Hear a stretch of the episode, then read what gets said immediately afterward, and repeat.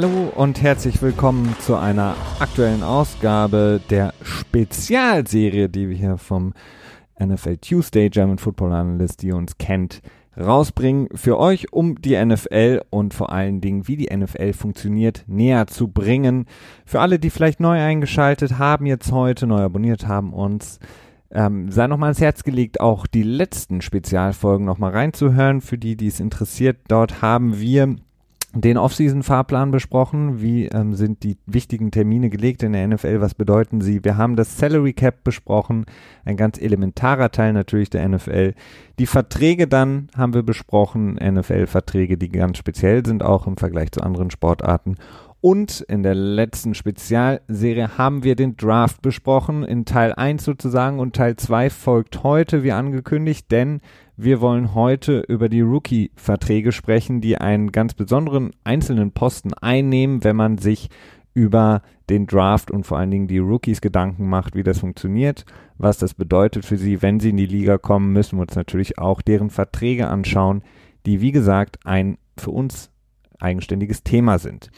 Und damit starten wir auch direkt. Christian, ähm, wir gucken auf Rookie-Verträge, die sich ähm, doch maßgeblich geändert haben, seitdem wir ähm, 2011 einen neuen CBA, sprich Rahmenvertrag beziehungsweise ähm, ja, Vertragsverhältnisse bekommen haben in der Liga. Denn vorher sahen Rookie-Verträge anders aus, als sie es heute tun. Genau, im Prinzip mh, hm, war es auch so gedacht im alten CBA, der wurde so geschaffen mit der Intention, dass er so funktioniert, wie der CBA heute funktioniert. Sprich, dass ähm, für jeden Pick, für jeden Slot, wenn man so möchte, ein gewisser Betrag insgesamt festgeschrieben wird, den die Rookies verdienen können und der soll nicht über, übertrumpft werden. Nun haben sich da sehr, sehr findige Agenten, vermute ich mal, äh, Ideen ausgedacht, wie man das Ganze damals umgehen konnte. Vornehmlich mit irgendwelchen Playing Time Incentives. Sprich, wenn ein Spieler äh, ungefähr 20 Prozent der, der Snaps des Teams absolviert hatte, sind gewisse ähm, Eskalatoren getriggert worden oder Bonuszahlungen oder so so dass ähm, dieses ja diese gesamte Grenze, die für den Rookie eigentlich gedacht war, da ad absurdum geführt wurde und ähm, das hatte wirklich dann zum zum Ausmaß äh, geführt, dass Top 10 Picks extrem teuer wurden, obwohl sie sich noch gar nicht wirklich bewiesen äh, haben in der NFL. Also man hat wirklich komplett da in die ins Blaue geschossen teilweise, was auch viele Teams in extreme Schwierigkeiten gebracht hat, was ihr, ähm, ihr Salary Cap Management anging. Und ähm, ganz besonders ist dann natürlich Sam Bradford zu nennen, der als äh, letzter First Overall Pick des alten CBAs quasi gedraftet wurde in 2010. Der Vertrag hätte eigentlich äh, nicht mehr als 31 Millionen quasi überschreiten dürfen.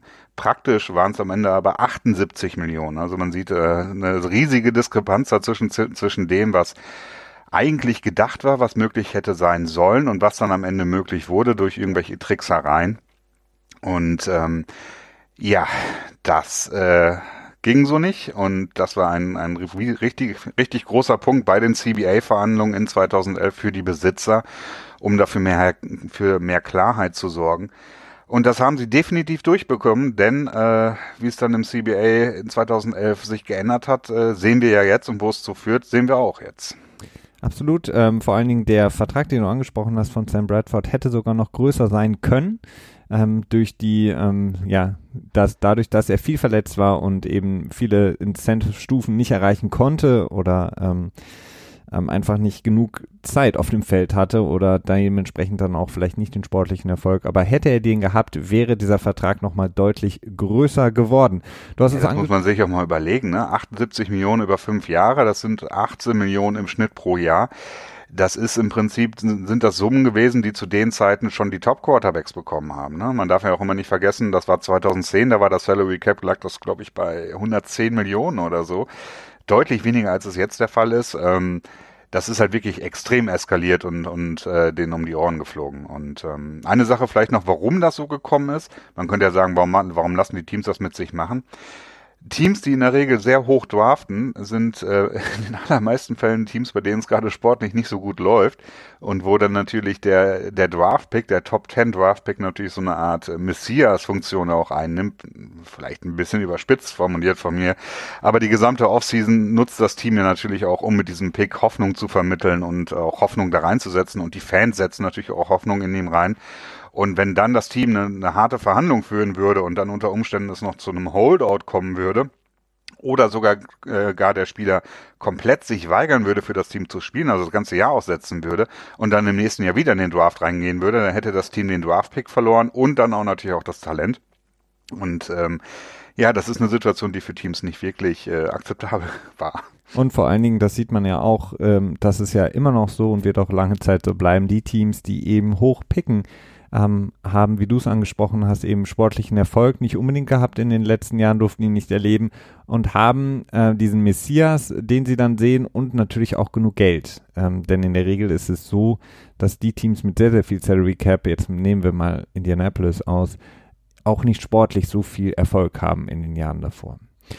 Ähm, du hast es angesprochen, Christian. Ein großes Thema dann in den CBA-Verhandlungen war es eben, diese Praktiken zu unterbinden, sprich den Agenten so ein bisschen Wasser abzuschneiden und zu sagen, so geht's nicht weiter. Wir müssen das etwas geregelter haben, was Rookie-Deals angeht.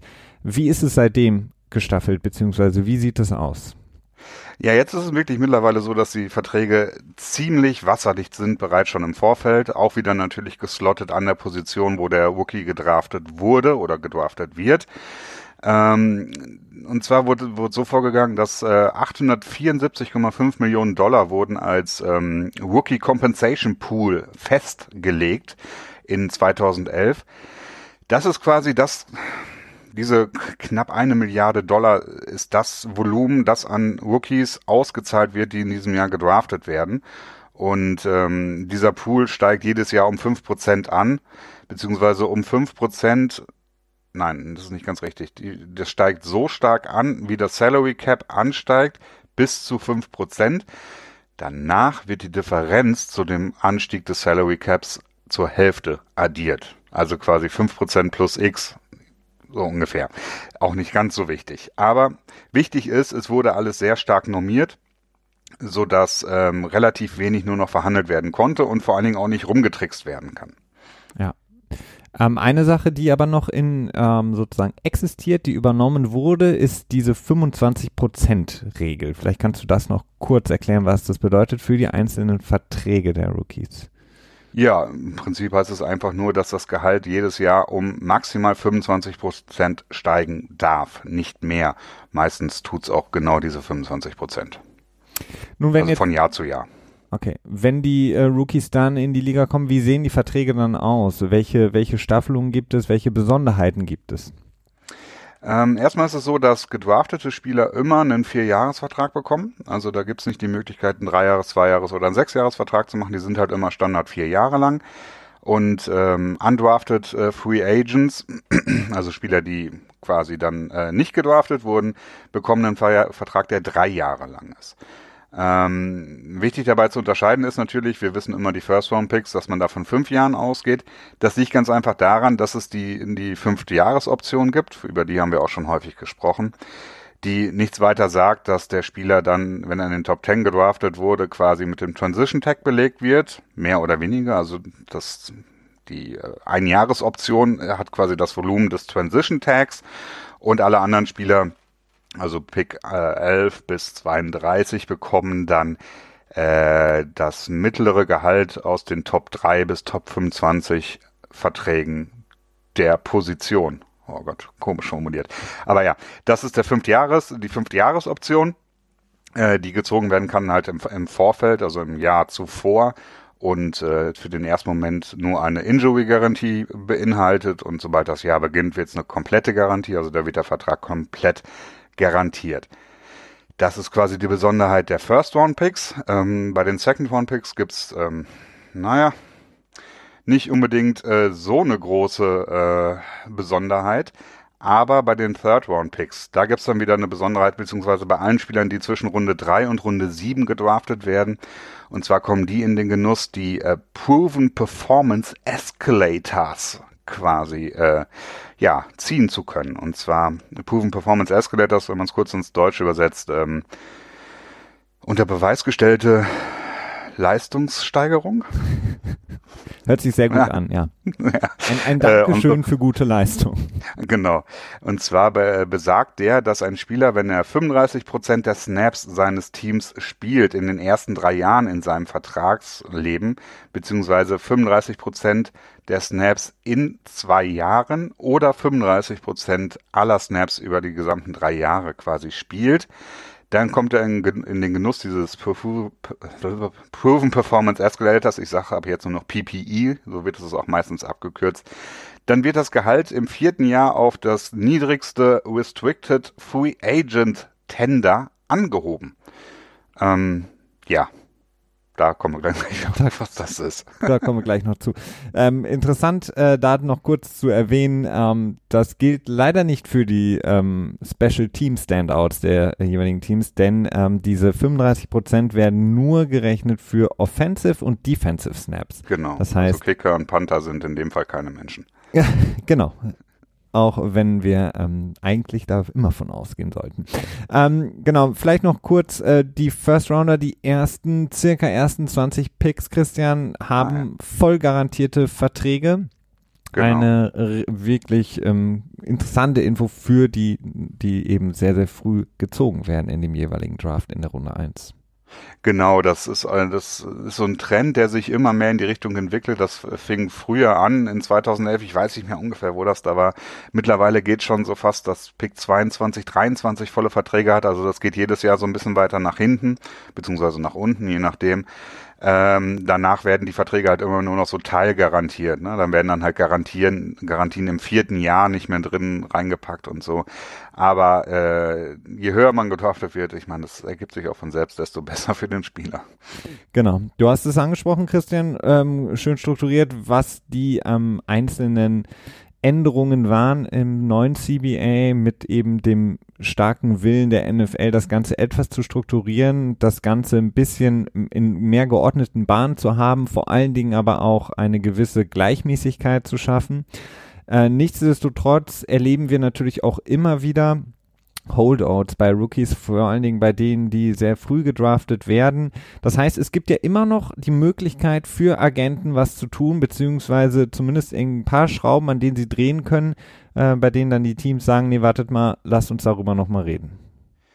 Ja, ähm, so richtig viel nicht, aber schon was, das stimmt. Ich meine, speziell äh, war das nicht Bosa? Ja, ich glaube, mhm. das war Bosa, der quasi der erste Rookie unter der Wage Scale war oder vor allem der letzte Rookie, der äh, quasi einen längeren Holdout betrieben hat und erst im Training Camp zum Team dazugekommen ist, weil er halt mehr Garantien drin haben wollte.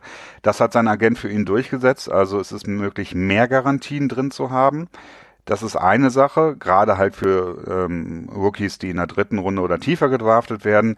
Offset Language ist halt auch immer so ein Thema, sprich, äh, was ist, wenn der Spieler gecuttet wird und dann woanders nochmal unter Vertrag genommen wird, kann er dann dieses Double Dipping betreiben oder wird das Gehalt, was er woanders verdient, angerechnet an das, was er sowieso schon bekommen hat in Form von Garantien.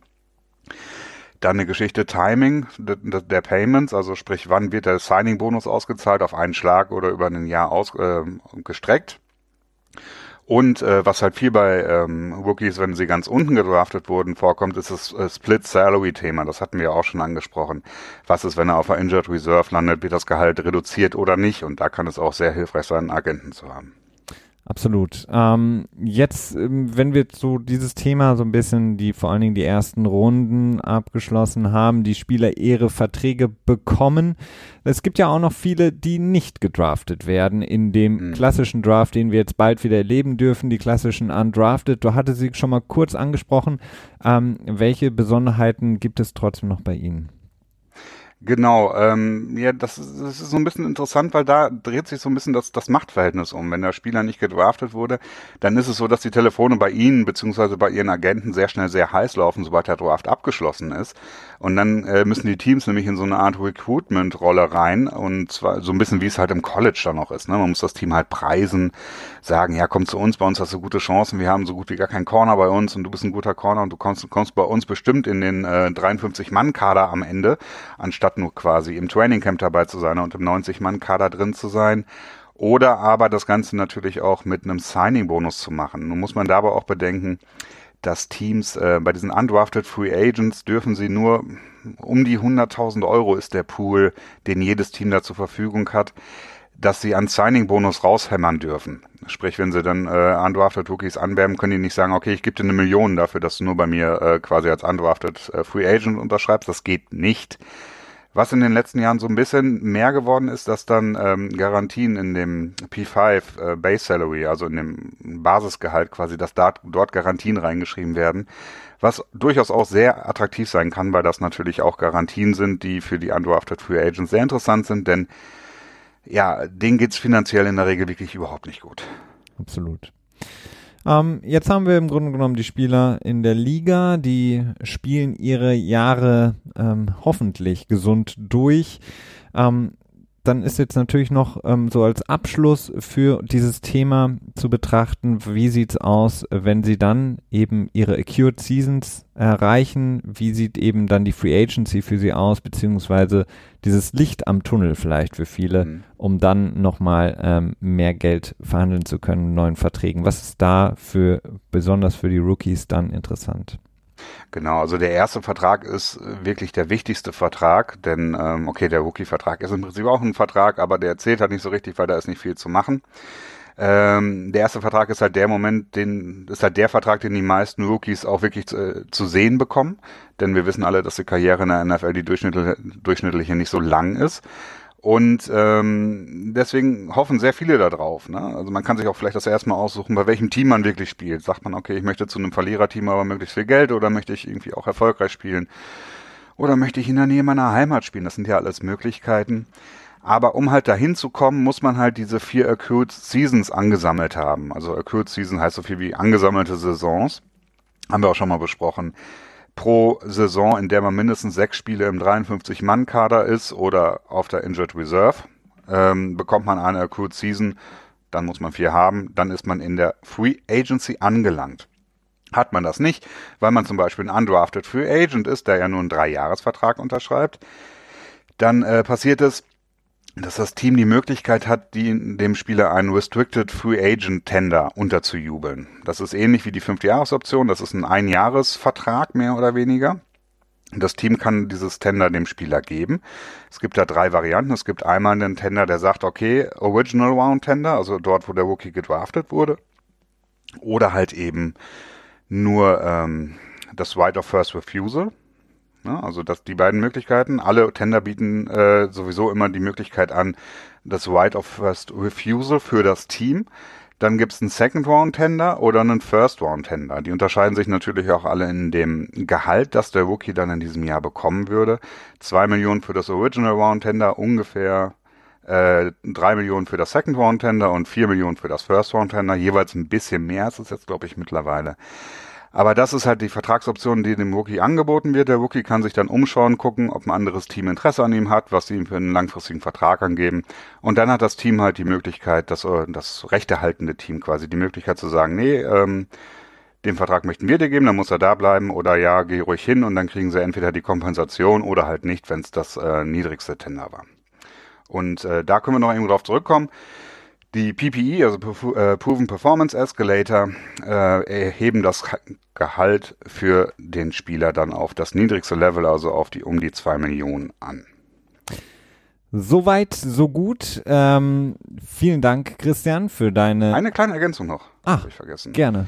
Und zwar, wenn Spieler weniger als drei Accrued Seasons haben, sprich zwei oder eine, in diesem Fall, in diesem Jahr besonders ist es bei, ah nee, im vorletzten Jahr war es so mit äh, Josh Gordon, mhm. äh, dann bekommen sie das Exclusive ähm, Whites Tender. Das ist IFA. Ja, genau, IFA. IFA. Ähm, das ist relativ wenig. Der Spieler hat keine Rechte, da mit anderen Teams zu sprechen. Ähm, kriegt auch nur das minimale Gehalt, das er bekommen kann. Es ist im Prinzip mehr oder weniger einfach nur eine Vertragsvorführung, ohne dass der Spieler da was zu sagen hat. Genau, du hast angesprochen, bei Josh Gordon wurde es gezogen. Ähm, soweit unsere Einschätzung bzw. unsere Erklärung, unsere Hintergrundinfos zum NFL Draft. Wie gesagt, das Ganze empfehlen wir, ähm, die letzte Spezialausgabe von uns zu hören und dann diese heutige, ähm, denn dort ähm, haben wir im Grunde genommen alle Informationen, die wichtig sind, aufgeführt für den Draft. Wie läuft der Draft ab? Und jetzt eben heute, dank dir Christian, schön ausgearbeitet, die Rookie-Verträge, die Besonderheiten, äh, die Geschichte der Rookie-Verträge und so, wie es jetzt momentan mit den Rookie-Deals aussieht. Ähm, wir bedanken uns ganz herzlich. Wir erinnern noch mal ganz kurz daran, wenn es euch gefällt, wenn ihr das mögt, was wir tun, was ihr hört, ähm, würden wir uns freuen über eine Bewertung, Sterne bei iTunes, eine kurze Danksagung. Und ansonsten hören wir uns in der nächsten Woche am Dienstag, wie gehabt, beim NFL Tuesday. Macht's gut, bis dahin, tschüss.